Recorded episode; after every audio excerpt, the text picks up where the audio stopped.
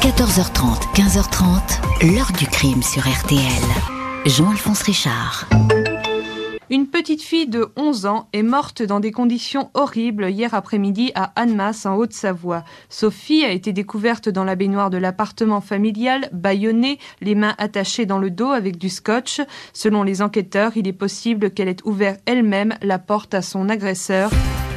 Bonjour, Lucien Gilles de Vallière était un étudiant de 18 ans quand il a tué la petite Sophie Bouvier 10 ans, presque 11. Ce fils de bonne famille va continuer à semer la terreur dans les rues d'Annemasse en agressant toute une série de jeunes adolescentes et de jeunes filles, reconnaissant les lieux avant de passer à l'acte suivant dans la rue ses proies pour tout savoir de leur jeune vie, préparant ses crimes dans le plus infime détail.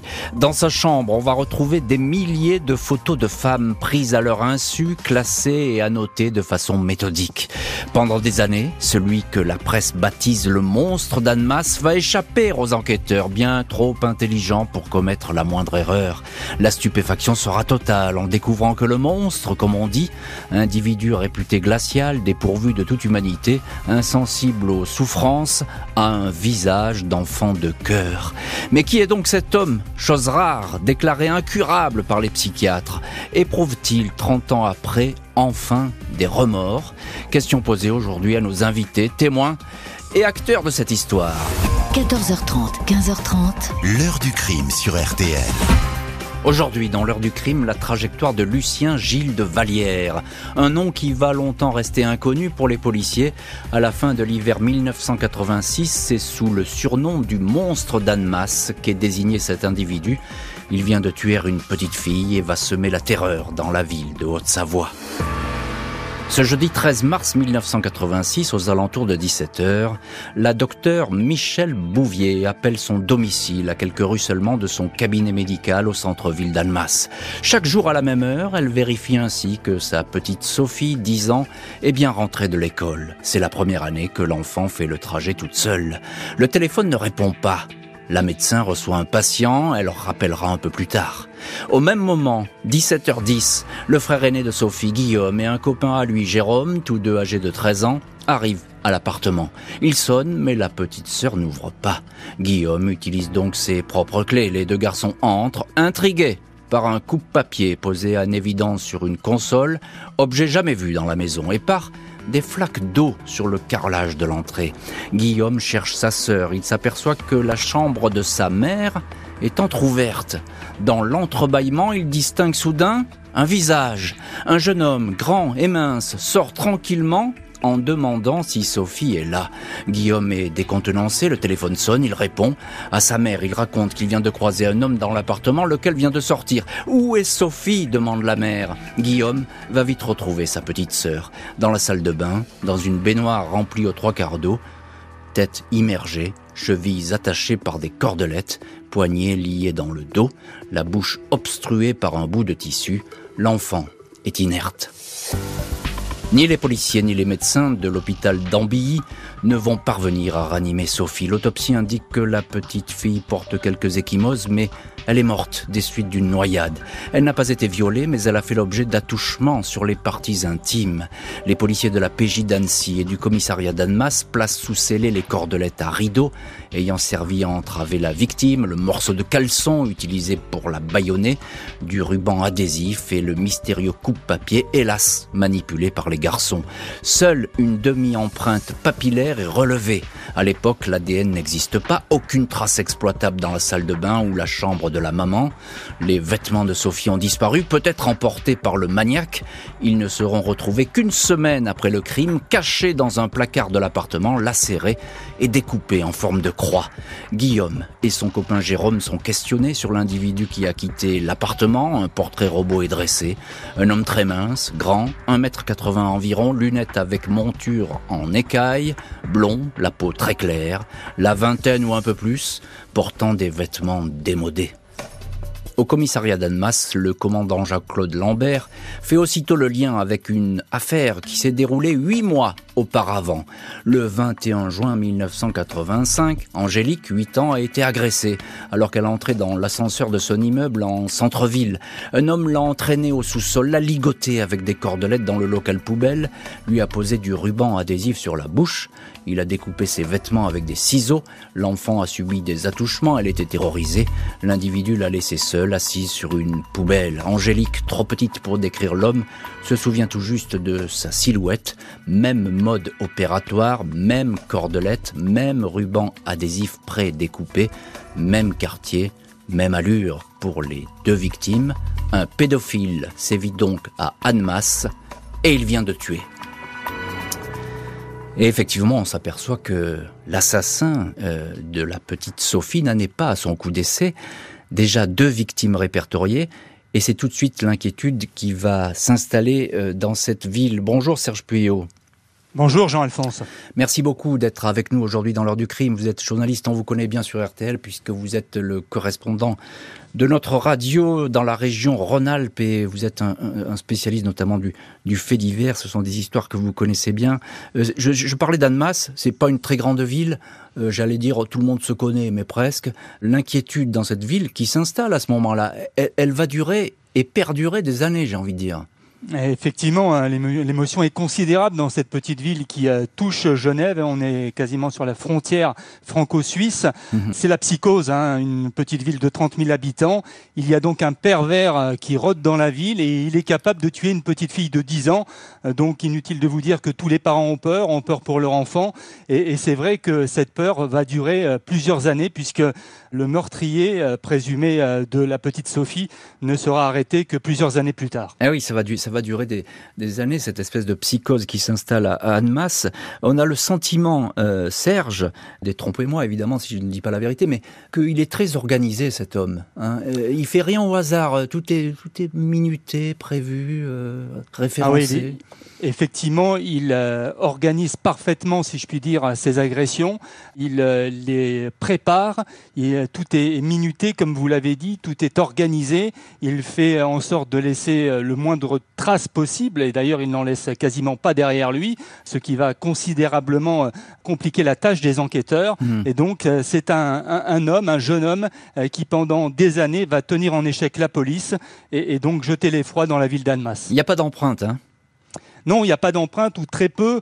Euh, on retrouve euh, lors de l'assassinat de la, petite Sophie effectivement des traces de sperme euh, sur une serviette, mais à l'époque l'ADN en est à ses balbutiements et ce sperme ne permet pas d'identifier un, suspect. Et au niveau des empreintes papillaires, eh bien hmm. là il est extrêmement prudent. Il porte des gants, Lucien Gilles de Vallière, et donc on n'arrivera jamais à identifier effectivement ces traces papillaires. Eh oui, l'ADN, le sacro-saint ADN à l'époque, évidemment, il n'existe pas.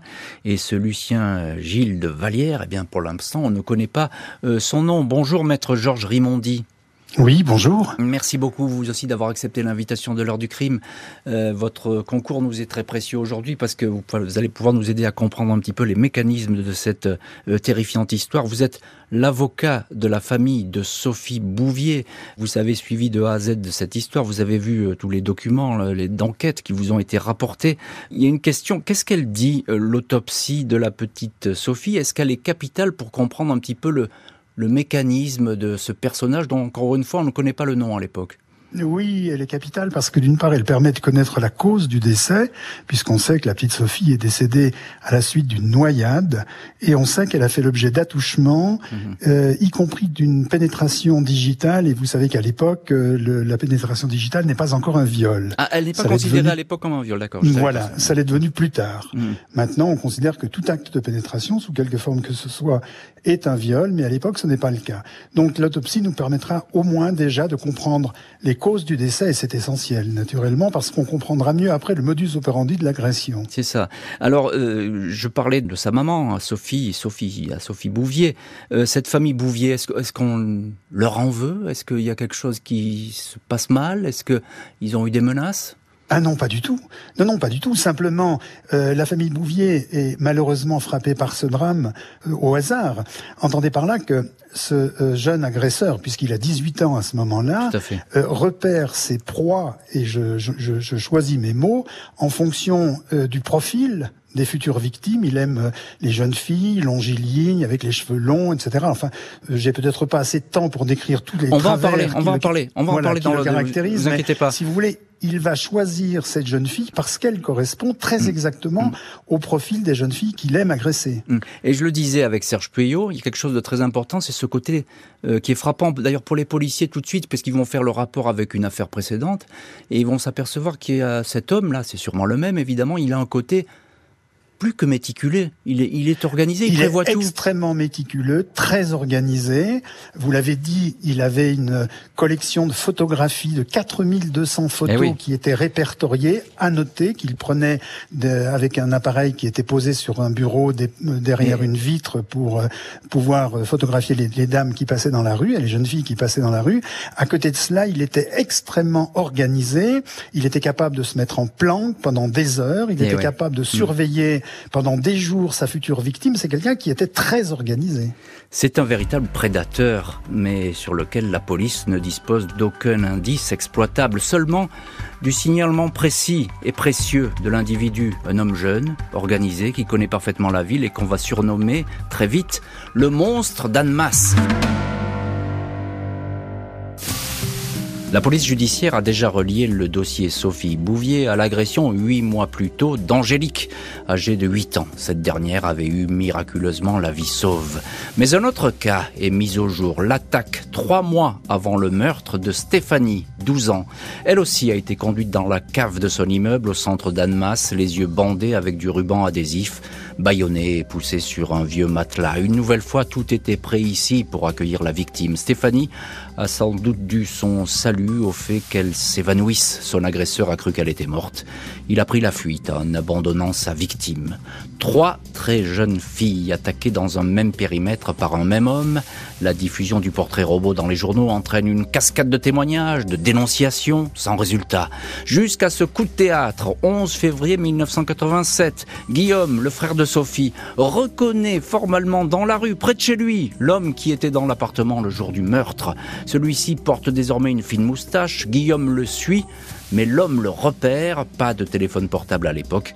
Quand la police est prévenue, il est trop tard. Trois ans vont s'écouler sans qu'aucune piste mène au tueur de Sophie, agresseur d'Angélique et Stéphanie. Janvier 1989, il refait soudain surface. Sylvie, 15 ans, est attaquée au cinquième étage de son immeuble, dans un couloir sombre. Elle décrit un individu qui n'a pas dit un mot, dont le visage est masqué par un bas opaque. Il portait des gants et avait une bouteille contenant un liquide blanchâtre, de l'éther ou du chloroforme. Il avait, comme d'habitude, repéré Sylvie à la sortie de l'école. L'homme, vêtu de sombre, n'a laissé aucune empreinte. Personne ne l'a vu entrer ou sortir de la résidence. Août 90, il sévit à nouveau. Cette fois, il frappe de nuit à 1h30 du matin sur un pont qui enjambe la rivière Larve. Nathalie, 21 ans, déficiente mentale, est empoignée par un inconnu qui lui pose un tampon de chloroforme sur la bouche, ligoté avec les fameuses cordelettes et du ruban adhésif, attaché à une table de jardin dénudée. L'homme tente de la violer, n'y parvient pas, peut-être parce que la jeune femme ne lui résiste pas et semble le laisser faire. Il quitte les lieux. 25 mars 1991, une patrouille de police d'Annemasse interpelle un homme près de la rue de la Gare.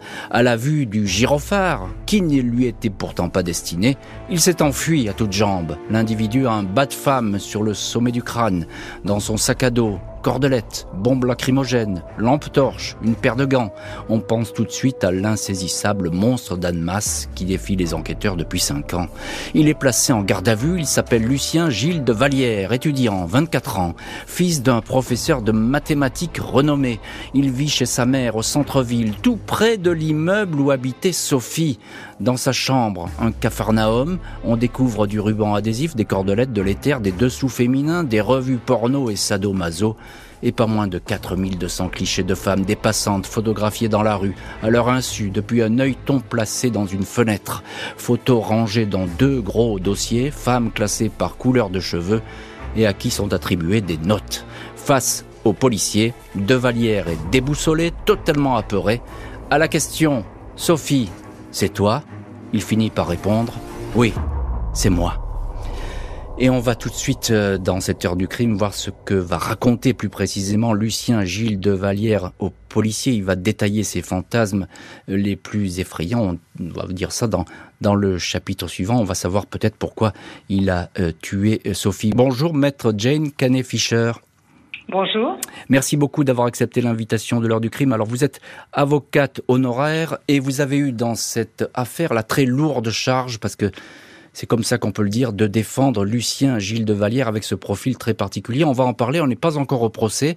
Vous êtes l'auteur du livre, mais comment pouvez-vous les défendre aux éditions Mélibé, un titre qui pourrait s'appliquer parfaitement euh, à Lucien Gilles de Vallière Ma première question, elle est toute simple, maître Canet-Fischer. Qui est Lucien Gilles de Vallière C'est un fils de bonne famille, comme on dit oui, c'est un fils de bonne famille, puisque, comme vous l'avez décrit dans votre émission, le père donc a une, profession, il est, il est, renommé. Rien à signaler en ce qui concerne la, la profession non plus de, de, la mère qui travaille donc à, à Genève. Enfin, rien à signaler, j'ai bien dit en ce qui concerne la profession, hmm. pas sur le reste. Donc voilà, en ce qui concerne l'origine sociale de Gilles de Vallière, euh, non, rien à signaler. Il va être accusé de, du meurtre, il a 18 ans, il est étudiant à l'époque? Il est étudiant, oui, et il a, c'est un étudiant sans problème d'ailleurs.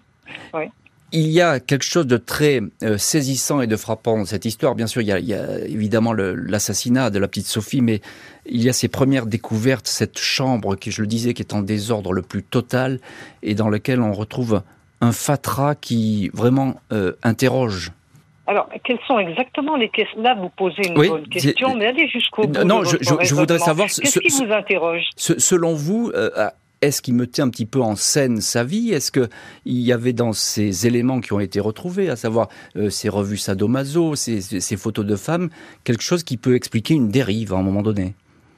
Alors, ce qu'il faut savoir déjà, qui me paraît extrêmement important, c'est qu'il n'habite pas seul. Eh il habite avec sa mère qui bien évidemment a la faculté de faire des allées et venues à l'intérieur de cette chambre. C'est la question que j'allais vous poser par la suite, maître. Oui, voilà. Donc je, je tiens à préciser ce, ce, point de détail parce qu'il habitait, il habitait pas seul. Donc quelle est votre question précise? Eh ben, La question c'est qu'est-ce que dans cette chambre on découvre vraiment euh, une espèce euh, d'arsenal obsessionnel vis-à-vis des femmes. Est-ce qu'il s'explique là-dessus? Qu'est-ce qu'il raconte là-dessus? Alors, y a beaucoup de choses à dire là-dessus. Je vais essayer d'être synthétique parce que ce, ça risque d'être un petit peu complexe et puis de déborder. Oui, un peu en quelques mots, allons-y. Oui, voilà. Si vous voulez, dans la, la, la, première période de Gilles de Vallière par rapport à sa perversité, euh, sa première période, il n'est pas chasseur, il est chassé. Alors ça, c'est quelque chose sur lequel il faut beaucoup insister, je pense, pour la, la compréhension de vos auditeurs. C'est-à-dire que dans cette euh, première période, c'est-à-dire une période où il n'a pas encore 15 ans, hein, hmm. eh bien, si vous voulez, ce qu'il souffre, ce dont il souffre, fait que il va se déguiser en femme, il va, il va avoir perruque, talons, etc. Hmm. Il va se déguiser en femme, il va sortir la nuit pour se punir pour hmm. se punir et être chassé. Donc, euh, il sort pour pouvoir être chassé. Et il met tous ses vêtements de femme, perruque, robe, hmm, hmm, euh, etc., euh, dans une malle. Et puis un jour, donc la, la, la mère ouvre cette malle et découvre découvre tout cela, hein, et elle jette tout cela. Et, et ça c'est extrêmement important parce qu'il dit lui, qu'à partir de ce moment-là, il s'est retrouvé, si vous voulez, comme toutes les pièces d'un Pulse qui sont parties, qui ont volé en éclats. c'est euh, C'est-à-dire qu'il n'avait plus de mm. possibilité de compenser, de se punir euh, par rapport à ce qu'il avait subi. Et de ce fait, eh ben de, de, de chasser, d'être devenu chasseur. Alors, on, va, c'est un peu simple, mais ça, ça résume on, quand comprend, même. on comprend parfaitement, c'est parfaitement simple. On va parler effectivement du chasseur dans, un petit peu dans cette heure du crime, évidemment. Euh, Maître Georges Rimondi, avocat de la famille de Sophie Bouvier, euh, pourquoi est-ce qu'il avoue aussi vite, finalement euh... Alors, selon les, les, les, policiers qui ont enquêté, c'est parce qu'il avait peur. Il avait peur de se faire frapper et maltraité dans le commissariat. Donc euh, pratiquement spontanément, au bout de quelques minutes il a avoué qu'il était l'auteur du meurtre de la petite Sophie et hmm. d'autres euh, agressions sexuelles qui avaient été commises dans le secteur, dont certaines n'étaient pas remontées d'ailleurs, n'avaient pas été répertoriées par le commissariat. Hmm. Serge Pueyo, journaliste correspondant euh, RTL dans la région Rhône-Alpes, il y a toute cette trajectoire hein, de Lucien Gilles de Vallière. Hmm. pourquoi il se fait arrêter comme ça? Comment il réussit à se faire prendre? Bah, il réussit à se faire prendre parce que les, les enquêteurs ont décidé effectivement d'arrêter et d'interpeller tous les individus suspects qui, qui, circulent en pleine nuit à Annemasse.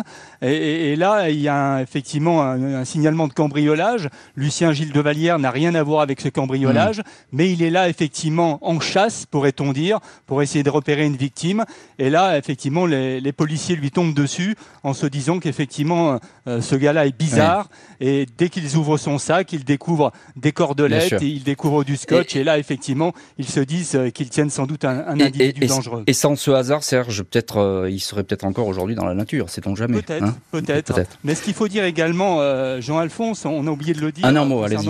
L'enfance de Gilles de Vallière, c'est qu'à 9 ans, un inconnu l'a entraîné dans une cave. Et l'a violé. Et, l'a violé. Là où il y a une fellation. Et point important, les parents de Lucien Gilles de Vallière n'ont pas donné de suite, pas de mmh. plainte. Euh, il a été extrêmement traumatisé, Gilles de Vallière, par, euh, par cette agression.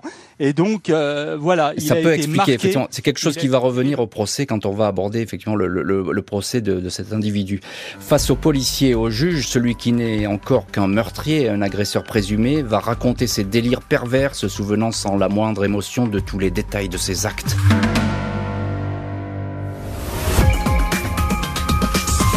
Dans l'état actuel des choses, il n'y a pas de traitement miracle. Et quand euh, il dit qu'au bout d'un an, il se sent déjà, il a des remords, il a eu des larmes de crocodile, c'est vrai, c'est un bon comédien. Mais médicalement, ça ne s'explique pas. C'est pas possible. Un pervers, on n'arrive pas à le traiter. Et ça, c'est le médecin qui parle, hein, c'est pas la mère du crime que nous consacrons aujourd'hui à l'affaire Lucien Gilles de Vallière, surnommé le monstre d'Annemasse.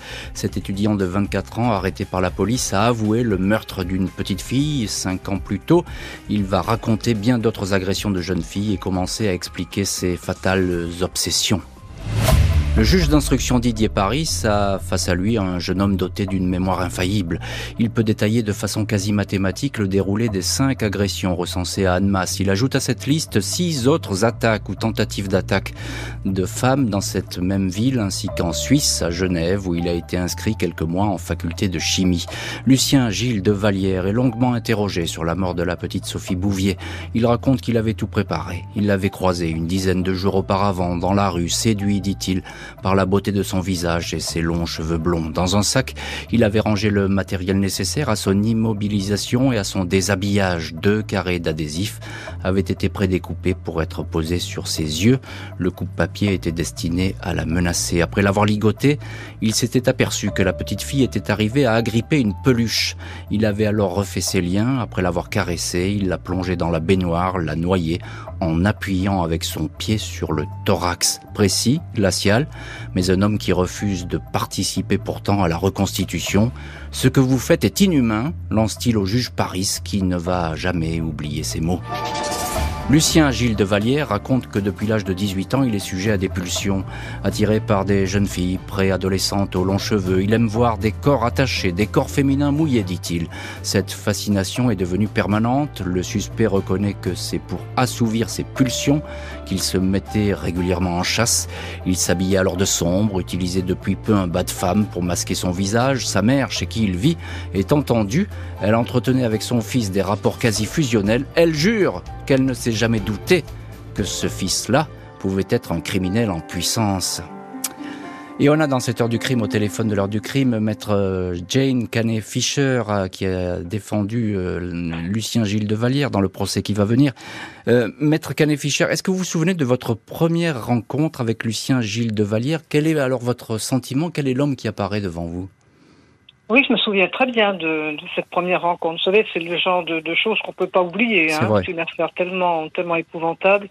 Euh, alors moi, ce qui m'a frappé, effectivement, c'est que bah, ce jeune homme, euh, pour la première fois, se présentait. Ça, ça va vous faire étrange ce que je vais vous dire, mais comme une vedette comme une vedette parce que enfin il sortait de pas seulement de l'anonymat mais d'un d'un espèce de, de vide de, de, trou dans lequel il était vous savez cet homme était dans un néant il, donc il était euh. content qu'on parle de lui il était content d'exister euh, oui, oui, ben, pour la première fois, il sortait du néant. Mm, mm. Il sortait du néant. Et donc, euh, oui, il se sentait vedette. Alors, ça n'a pas duré très longtemps, mais effectivement, il y avait les, le phare des projecteurs sur lui, eh quelque part, oui, c'était important pour, lui. Pour lui, c'était important, effectivement, il existait, il existait. Il avait une. Il existait grâce au phare des projecteurs. il avait une, identité. Maître Georges Rimondi, avocat, vous, de la famille de Sophie Bouvier. Après le meurtre de Sophie, on va retrouver son journal intime à, Lucien Gilles de Vallière, et il y a ces mots dedans. Le lendemain où il a tué la petite euh, Sophie, il va écrire Ça va plutôt bien pour moi. Vous avez lu ces mots? Oui, bien entendu, et je les ai parfaitement en mémoire. Euh, de même que je me souviens qu'il a passé son bachot quelque temps après, et il a poursuivi ses études dans des conditions euh, tout à fait ordinaires. Je veux dire, comme l'aurait fait n'importe quel jeune homme, alors qu'on peut imaginer évidemment qu'après ah avoir commis un crime pareil, on ait quelques ressentiments quand même. Mmh. Euh, Serge Puyot, euh, il y a ces, ces, listes de filles photographiées. Pour certaines, il y a leurs adresses, leur numéro de téléphone. Est-ce que ça veut dire qu'il était là aussi dans la peau du prédateur qui peut-être se dresse une liste de possibles victimes oui, complètement, effectivement. il a détaillé euh, les moindres observations euh, effectivement de ces femmes qu'il avait pris en photo avec des détails physiques par rapport effectivement à la longueur de leurs jambes, à leur poitrine. Euh, voilà, il y avait des détails quand même à caractère sexuel qui étaient présents dans ces fiches qu'il a notées sur chaque femme. Et c'est vrai que son comportement était vraiment inquiétant. Il avait un œilleton qu'il avait dissimulé au niveau d'une fenêtre où il prenait des photos. Et donc toutes les femmes qui passaient à sa portée, eh bien, était euh, mitraillé avec euh, hmm. son appareil photo. 4200 photos, tout ça a été classé, tout ça a été annoté. C'est vrai que c'est quand même surprenant et inquiétant. L'étudiant passionné d'informatique va être d'abord jugé en correctionnel pour certaines agressions, puis comparaître aux assises pour le meurtre de Sophie, les agressions de Stéphanie et de Nathalie. Ce 9 décembre 1993, Lucien Gilles de Vallière, 26 ans, est dans le box de la cour d'assises de Haute-Savoie, à Annecy. Physique longiligne, 1m83 pour une soixantaine de kilos, polo noir, t-shirt noir, coupe de cheveux d'adolescent. Il ressemble davantage à un séminariste qu'à un assassin. Malgré son air craintif, il livre des réponses assurées, mécaniques, glaçantes sur la mort de la petite Sophie Bouvier, disant la mère de la victime qui témoigne devant une table où l'on a posé les scellés, les habits découpés de sa fille, ne regarde pas l'accusé. Pour moi, il n'existe pas, dira-t-elle plus tard. Les expertises sont accablantes. De Vallière possède une distanciation affective, une absence d'émotion et de culpabilité, notent les experts. Ils assurent que cet homme présente un état dangereux, gravissime. Il n'est ni curable, ni réadaptable. Maître Jane Canet Fisher explique que contrairement à ce qu'indiquent les experts, Lucien Gilles de Vallière n'est certainement pas incurable. Il a suivi une thérapie en détention qui commencerait à porter ses fruits. L'avocate estime que le passé d'enfant violé de l'accusé doit être pris en compte, tout comme la responsabilité de ses parents. Cinq jours de procès, deux heures de délibéré. De Vallière est condamné à la perpétuité, assorti d'une peine de 30 ans de sûreté. Et voilà donc euh, l'un celui qu'on surnommait le monstre d'Annemasse qui est condamné à la perpétuité avec une lourde peine de sûreté, là la plus importante qui soit. Maître Jane Canet Fisher, vous êtes évidemment à ce procès. À l'époque, vous défendez Lucien Gilles de Vallière. Vous allez avoir cette parole très forte, moi qui m'a marqué beaucoup en, lisant les, les, comptes rendus. Vous allez dire, il devrait être trois à être jugés euh, aujourd'hui, à savoir euh, Lucien Gilles de Vallière, mais aussi sa mère et puis la personne qui l'a violé. Est-ce que vous pouvez nous dire quelques mots là-dessus? Alors, en ce qui concerne la mère, je ne peux pas justement vous donner davantage de détails. Si je l'ai dit, c'est que j'ai des raisons extrêmement précises mmh. euh, de le dire, mais que euh, Monsieur Gilles de Vallière a préféré, enfin préféré le mot, il faut quand même il, il faut le, le, peser bien sûr, mais il n'a pas souhaité, si vous voulez, que je dise certaines choses. Je ne sais pas si elles auraient pu légèrement atténuer ou pas donc euh, cette peine extrêmement lourde, mais en tout cas il n'a pas voulu que je les dise. Hmm. Donc j'ai quand même dit que la mère aurait dû euh, effectivement être à ses côtés pour être jugée. Hmm. Je ne peux pas vous en dire plus. Je vous laisse euh, voilà. Ah non, mais je, en résumé, c'est pas si vous voulez le préjudice qu'il a subi à l'âge de 9 ans, il en a subi ensuite un autre, j'allais dire 100 fois plus gravissime. Et hmm. ça, je, je ne peux pas en parler. On comprend bien, maître. Serge Puyot, journaliste, correspondant RTL dans la région Rhône-Alpes, vous êtes à ce procès, vous l'avez couvert. En quelques mots, quelle est l'attitude de l'accusé? Comment est-ce qu'il se présente? Alors écoutez, ce qui m'a marqué, c'est la froideur de Lucien Gilles de Vallière, euh, notamment lorsqu'il a raconté le meurtre de Sophie. Une froideur extrême, complètement détachée. Donc mmh. il a expliqué que l'enfant était arrivé de l'école, elle n'a pas eu de réaction, dit-il. On aurait dit qu'elle m'attendait. J'étais coupé de la réalité comme une, dans une bulle. À partir de là, je ne pouvais plus reculer. Mhm. Je devais appliquer mon scénario à la lettre. Donc il explique qu'il a amené la petite fille dans sa chambre, qu'il a lié les mains et les pieds de la fillette avec des cordelettes. Sophie m'a demandé Vous allez me faire mal? Je lui ai dit Non, ne t'en fais pas. Mhm. Voilà, il dit ça froidement. Euh, il va faire couler un bain donc dans, la baignoire de la salle de bain. il va même préciser un bain d'eau tiède. Exactement. Et puis effectivement, euh, Sophie est terrorisée. Euh, elle se raccroche à ses peluches. Il lui met un, chiffon dans la bouche pour la faire euh, hmm. taire. Et puis il lui dit "Tu respires normalement? Et la petite dit oui avec la tête. Il découpe ses vêtements avec des ciseaux. Hmm. L'enfant se retrouve nu et puis il lui touche les parties sexuelles. Ça me procurait du plaisir je n'ai pas été violent. Il explique ça calmement, froidement, comme ça. C'est une espèce de. Euh, euh, voilà. Et, il explique mon fantasme, c'était de l'avoir mouillée. Donc il l'a mise eh dans la baignoire. Elle a commencé à gémir. Et effectivement, voilà, euh, Lucien Gilles de Vallière continue à appliquer son scénario. Il dit toujours froidement J'avais l'impression d'être devenu de la bougie qui coule et qui passe du chaud au froid. Voilà, c'est assez bizarre. Oui, c'est ça. Il y a une espèce de mécanique chez lui qui est implacable. Maître Georges Rimondi, vous êtes vous à ce procès, avocat de la famille de Sophie Bouvier. Il y a des analyses, des expertises psy qui sont dévastatrices, sans issue quasiment pour l'accusé quand on les écoute. Elles sont effectivement euh, édifiantes le collège d'experts, puisqu'il y a trois experts qui vont examiner, mais de manière collégiale, Monsieur de Vallière, euh, concluront en disant qu'il est constitutionnellement pervers. Et si les mots ont un sens, ça veut dire qu'il a été mal fabriqué psychologiquement et psychiatriquement, ce qui fait qu'effectivement, on a reconnu en lui une immense perversité, et on a dit à l'époque, et je pense que c'est toujours le cas aujourd'hui, que ce type de profil ne pouvait pas faire l'objet de soins.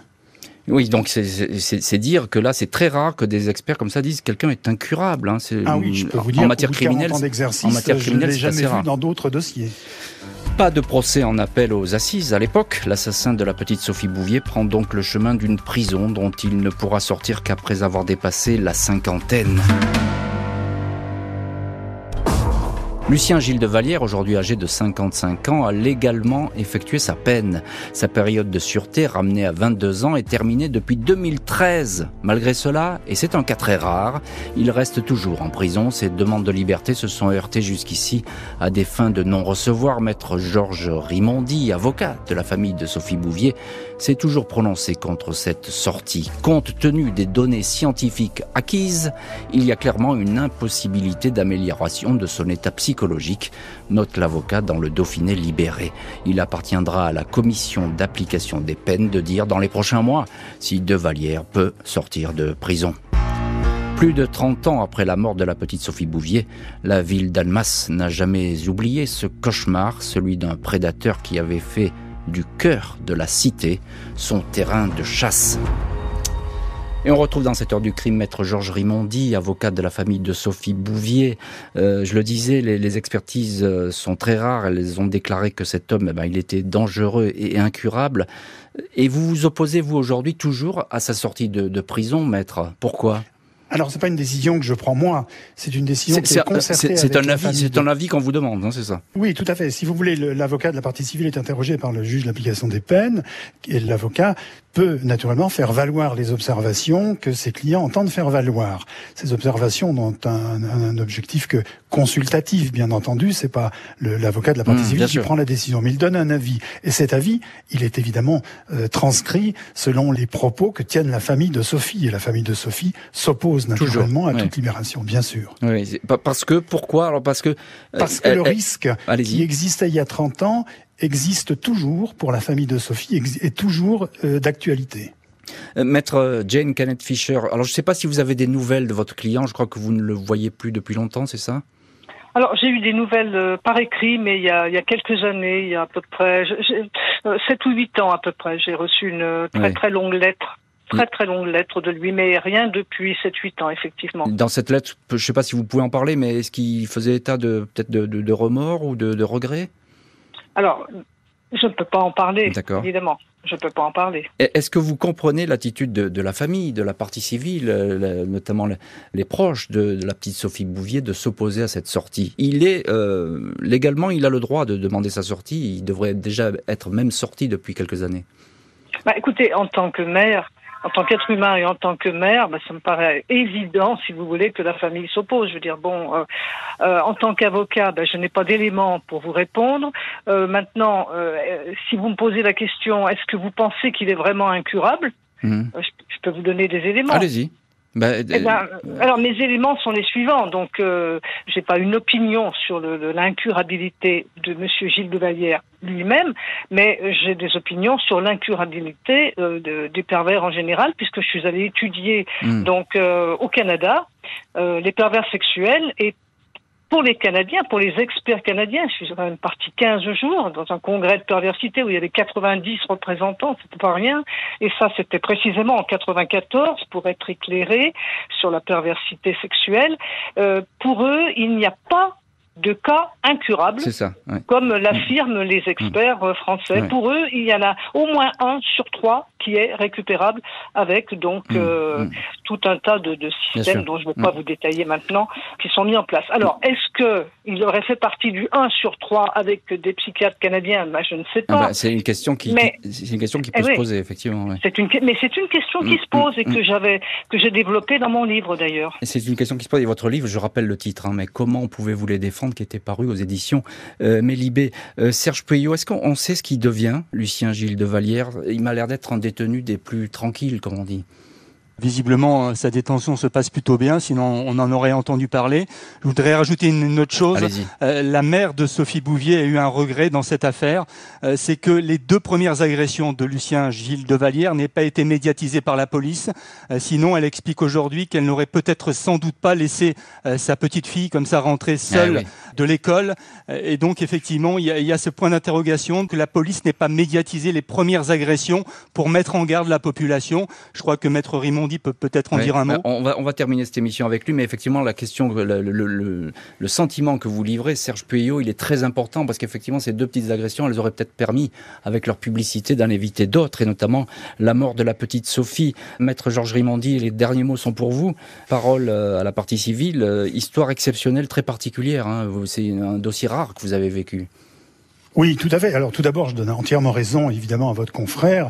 Madame euh, Bouvier a regretté considérablement que euh, les premières agressions n'aient pas été plus portées mmh. à la connaissance du public, parce qu'il est bien évident que les parents auraient été euh, encore plus prudents qu'ils le sont habituellement. Ça, c'est une évidence. Et pour terminer, évidemment, sur la dernière question que vous me posez, c'est une affaire tout à fait exceptionnelle parce que au-delà du drame que représentait évidemment l'assassinat d'un petit, le, meurtre d'une petite fille, il y a ce, ce, profil de celui que vous avez appelé le monstre. Et je crois que le mot est impropre parce qu'il n'est pas un monstre, il est juste, euh, il fait partie de la, de la communauté des hommes. Et c'est à ce titre-là qu'il doit être jugé et qu'on a malheureusement pu constater qu'il était dans un état psychiatrique extraordinairement grave puisque il est pervers. La perversion n'est pas une maladie qui est au registre, comme vous le savez sans doute, euh, des pathologies qui sont susceptibles d'entraîner une irresponsabilité pénale, c'est-à-dire qu'il est mm. conscient de ses actes, mais il les commet quand même parce que euh, ben, c'est sa façon à lui de trouver son plaisir. Et il est toujours en prison, évidemment. Merci beaucoup, maître euh, Georges Rimondi, Serge Puyot et puis maître Jane Canet Fischer d'avoir été aujourd'hui les invités de l'heure du crime. Merci à l'équipe de l'émission, Justine Vignot, Marie Bossard à la préparation, Boris Pirédu à la réalisation. L'heure du crime, présenté par Jean-Alphonse Richard sur RTL.